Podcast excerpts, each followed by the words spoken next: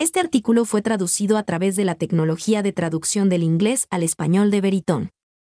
Obtenga más información visitando veritón.com. Que el negocio de los podcasts no se convertirá en el negocio del cine y la televisión.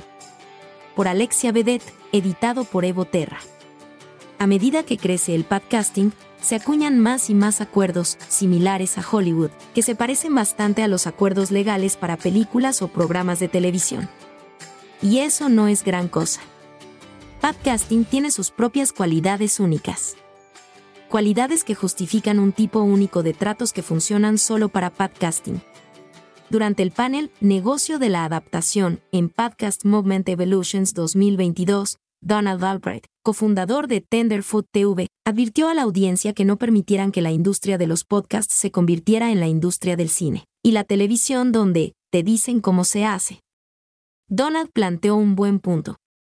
Como abogado que trabaja tanto en acuerdos de cine barra diagonal TV como de podcasts, esto me hizo preguntarme, ya se ha producido el cambio y, de no ser así, se producirá alerta de spoiler. No, y, dudoso. Demos un rápido vistazo a la anatomía de un trato típico en cada una de estas industrias. Los ejecutivos y abogados de negocios de cine y televisión operan dentro de parámetros bien definidos que se han desarrollado durante décadas. Hay excepciones a cada regla, pero los acuerdos de cine barra diagonal televisión entre el talento y el estudio barra diagonal cadena, barra diagonal transmisor encargado de la puesta en marcha siguen una fórmula determinada. Cuando el proyecto de cine barra diagonal televisión se basa en una propiedad subyacente, una amplia adquisición de derechos del titular de la PI, por ejemplo, el autor del libro en el que se basa la película, y el comprador suele adquirir todos los derechos sobre la propiedad, excepto aquellos que el creador puede reservar. De trabajo por contrato entre el comprador y el talento, actores, escritores, directores, productores, por el cual el talento no retiene la propiedad sobre los resultados y ganancias de sus servicios. Control total para el comprador sobre la distribución y monetización del contenido, es decir, el comprador decide cuándo, como ya quien se lanza el contenido, la clave de esta, aunque algunos talentos pueden negociar una consulta significativa de ciertos aspectos creativos. Oportunidades limitadas para que el talento preste servicios en obras derivadas del proyecto, obras basadas en el proyecto, por ejemplo, la primera serie de televisión derivada del largometraje. Tarifas fijas y, y para ciertos talentos, participación en el back-end, definido muy vagamente como las ganancias generadas por el proyecto una vez que se han recuperado todos los costos y se han pagado los distribuidores y las comisiones, y ninguna reversión o reversión limitada de los derechos al creador de PI una vez que se ha realizado el proyecto, de cine barra diagonal televisión. Para ser claros, existen realidades prácticas y justificaciones comerciales que han impulsado este modelo. Más de esto a continuación, y los derechos no se otorgan de forma gratuita. Según el apalancamiento y la posición del talento en la industria, o sus precedentes, de acuerdos en el lenguaje de Tinseltown, los compradores compran estos derechos por montos que van desde miles a millones de dólares en forma de pagos fijos, regalías y porcentajes. De backend pero el marco general de un acuerdo de talento de Hollywood es predecible y hasta la fecha, en gran parte a prueba de evolución. En comparación, no existe una fórmula única que dicte la forma de un acuerdo de podcast entre una productora y el presentador.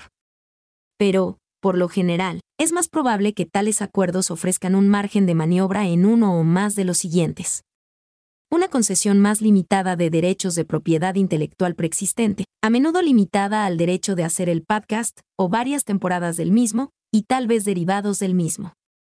Podcast. De propiedad de PIM más matizados. Por ejemplo, las grabaciones de podcast son propiedad de la empresa, pero el anfitrión puede ser copropietario u otorgar a la empresa licencias limitadas de la PI subyacente. Consultas significativas sobre decisiones creativas y dependiendo del apalancamiento del anfitrión, de negocios. Más control para el anfitrión sobre el inicio y la negociación de obras derivadas del podcast. Una combinación de pagos fijos y garantías mínimas y barra diagonal o de reparto de ingresos, con los anfitriones participando no solo en los ingresos por publicidad, sino también en otras fuentes de ingresos, por ejemplo, derivados y eventos, en porcentajes mayores que los acuerdos de cine barra diagonal TV. Posibilidad de que los anfitriones sigan haciendo su programa en otro lugar después del término, incluso si la fuente RSS permanece con la productora. Lo anterior responde a mi primera pregunta. No, las ofertas de podcast aún no se han convertido en ofertas de cine barra diagonal televisión como la forma predeterminada de hacer negocios. Pero, ¿qué está impulsando estas diferencias? Me vienen a la mente varias razones. 1. El ADN del medio. Si bien las películas y los programas de televisión contienen un elenco de personajes queridos, los podcasts a menudo se crean en torno a uno o más individuos, el presentador o los presentadores. El podcasting es el medio por excelencia del creador primero, y la relación anfitrión barra diagonal público es una de las relaciones más íntimas en el espacio de los medios. A diferencia del contenido que se desarrolla en una pantalla, la voz del anfitrión está en tus oídos, en movimiento contigo, durante tu viaje o realizando las tareas domésticas diarias. Al momento de escribir este artículo, al menos, la lealtad de la audiencia parece impulsada por una conexión con el anfitrión, más que con la plataforma. Todavía tengo que conocer a un superfan acérrimo de Spotify, por ejemplo. Compare esto con los streamers, donde la afinidad de uno por la marca Netflix o Disney y o la amplitud del contenido pueden ser un factor más importante para suscribirse y barra diagonal o mantenerse leal a la plataforma, más que cualquier contenido individual en la plataforma, Squid Games y excepto Baby Yoda. Estructurar acuerdos de tal manera que los anfitriones tengan incentivos para seguir creando y promocionando un podcast. Léase, cautivar y retener a una audiencia. Es quizás más una consideración en los acuerdos de audio de lo que ha sido tradicionalmente en la industria del cine y la televisión. 2 la importancia de los anuncios leídos por el anfitrión, consideremos algunas estadísticas. eMarketer acaba de informar que se espera que el gasto en publicidad de podcast de EU supere la marca de 2.000 millones de pesos en 2024 y 3.000 millones de pesos para 2026. Las encuestas informan consistentemente las tasas más bajas de omisión de anuncios en los anuncios de podcasts en comparación con los anuncios de video impresos o en línea, y, según Media Radar, la mayoría, 63%, de los anuncios de podcast son leídos por el anfitrión, lo que no solo supera sistemáticamente a los anuncios leídos por los no invitados, sino que también suelen ser más largos, ambos beneficios para los anunciantes. Todos los artículos que analizan la razón del éxito de los anuncios de lectura del host tocan el mismo punto. Los anuncios aprovechan la confianza entre el público y el host, discutida anteriormente, que es fundamental para el medio de podcasting. James Creedland, editor de Podnews, lo resumió muy bien en The Radio Advertising Summit de ayer. La publicidad en podcast sigue creciendo porque, para las marcas es una forma de marketing mucho más humana y personal que la prensa o la radio. Literalmente es marketing de boca en boca. Si bien los productores de cine y televisión eligen y confían en los mejores talentos como impulsores del éxito, y el talento tendrá ciertas obligaciones promocionales contractuales, por ejemplo, promoción en las redes sociales, entrevistas y giras de prensa, en los podcasts. El talento es central tanto para la promoción como para la distribución. Modelo en sí. Esta primacía del presentador crea una mayor influencia en la negociación de acuerdos de podcasts que la que tienen sus contrapartes creativas en otros medios.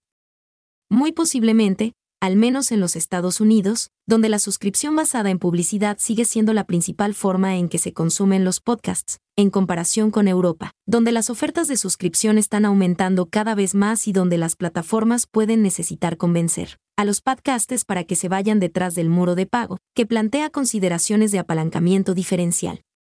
3. La falta de intermediarios la forma en que el contenido fluye desde el creador hasta el usuario final es un contexto importante para la forma en que se estructuran los acuerdos en primer lugar. Plataformas como Spotify o Apple Podcast facilitan el acceso a nuestros podcasts favoritos pero no son socios necesarios en el proceso de producción de contenidos. El negocio de la televisión tradicional, por otro lado, generalmente requiere transacciones y acuerdos sucesivos entre varias entidades para desarrollar, talento, producir, talento barra diagonal estudios, comercializar y finalmente distribuir. Redes barra diagonal estaciones de transmisión barra diagonal MVPD, contenido al consumidor. De manera similar, el negocio cinematográfico implica una serie de acuerdos con distribuidores y salas de cine en todos los territorios, que dictan dónde y cuándo los usuarios consumen contenido por primera vez. la parte inicial que contrata con talento en la industria del cine y la televisión, por lo tanto, ha obtenido tradicionalmente todos los derechos y el control sobre la PI y la toma de decisiones para poder realizar dichas transacciones sucesivas con la menor fricción y gravámenes posibles. Por el contrario, mientras que las empresas de producción de podcasts tienen que aceptar las condiciones de uso de una plataforma, a través de una amplia distribución de fuentes RSS, el contenido de los podcasts puede estar disponible directamente para el usuario desde el anfitrión o la empresa de producción de podcasts, sin ninguna asignación de derechos de propiedad intelectual. Este modelo de distribución más simple puede permitir una mayor flexibilidad en la estructuración de esos Acuerdos iniciales con el anfitrión barra diagonal talento. 4. Acuerdos de distribución híbridos basados en tecnología. 2021 vio el aumento de lo que se puede describir como acuerdos de distribución híbridos, con plataformas de audio. Las My Favorite Murder y Smartless Amazon son buenos ejemplos. Los nuevos episodios de los podcasts se ofrecen exclusivamente en Amazon Music y Wondery y durante periodos de una semana antes de que estén ampliamente disponibles en todas las plataformas. Una vez que los podcasts pasan a una amplia distribución de RSS, Amazon retiene los derechos exclusivos de venta de anuncios para ese podcast. Esto significa que Amazon se beneficia dos veces. Primero por el valor agregado de su servicio de suscripción y segundo por la capacidad de la plataforma para generar ingresos mediante la venta de anuncios en el podcast, independientemente de dónde se acceda al podcast. Si bien el concepto de ventana está presente en el cine barra diagonal televisión, donde los programas están disponibles exclusivamente en la red original durante un periodo de tiempo antes de obtener la licencia por una tarifa a una red barra diagonal canal barra diagonal plataforma de terceros. La entidad que se beneficia del esquema de ventana es generalmente la entidad que empaquetó el programa, no el talento barra diagonal creador. Y, 2 la entidad que otorga la licencia de los derechos no retiene los derechos de venta de anuncios para esos. Puntos finales de distribución de terceros. Pero sí puede convencer a un licenciatario de que no necesita vender o transferir todos sus derechos sobre su contenido para que el contenido sea valioso para el licenciatario, como pueden y hacen los podcastes, tiene muchas más posibilidades de conservar sus derechos. Como creador, es decir, cierra un trato en el que no entregue su IP en su totalidad ni asigne todos los derechos de distribución para siempre. 5. La comunidad. En Hollywood, normalmente se necesita una disputa contractual al nivel de Scarlett Johansson barra diagonal Disney para que salga a la luz el funcionamiento interno de un acuerdo. Compare esto con la comunidad de podcasts, que no ha dudado en destacar los acuerdos en los que a los anfitriones no se les ha permitido retener o participar en la propiedad intelectual, acceder a sus tarifas RSS o compartir el éxito de su programa. Parece haber una discusión genuina y continua entre los creadores, pero también entre los creadores y las empresas o redes sobre cómo mantener un medio favorable a los creadores, y una economía impulsada por los creadores. Ya sea debido a su génesis como un medio en el que prima el creador o a la flexibilidad que ofrecen los modelos de distribución híbridos y más directos al consumidor. Los acuerdos de podcasting no están necesariamente destinados a replicar los acuerdos de cine y televisión. Desde mi perspectiva, eso es algo bueno. Hay muchas prácticas comerciales positivas y modelos interesantes de los que se puede aprender en el negocio del cine y la televisión, pero la belleza de los acuerdos de podcasting también es la oportunidad para nosotros, como comunidad legal, de ser un poco creativos como negociamos acuerdos que realmente promuevan los intereses de ambas partes, en comparación con acuerdos que caen fácilmente en décadas de precedentes y hábitos negociados de Hollywood. ¿Quién realmente necesita controlar la propiedad intelectual y cuándo? ¿Qué términos se requieren para proteger tanto el riesgo financiero del inversor como los incentivos creativos del titular de la PI? No son preguntas fáciles de responder, pero somos afortunados de operar en una industria que se ha construido y moldeado con estas preguntas en mente, así que sigamos haciéndolas. Gracias por escuchar este episodio de Suena Rentable, artículos narrado, una producción de Suena Rentable. Para más información visite soundsprofitable.com.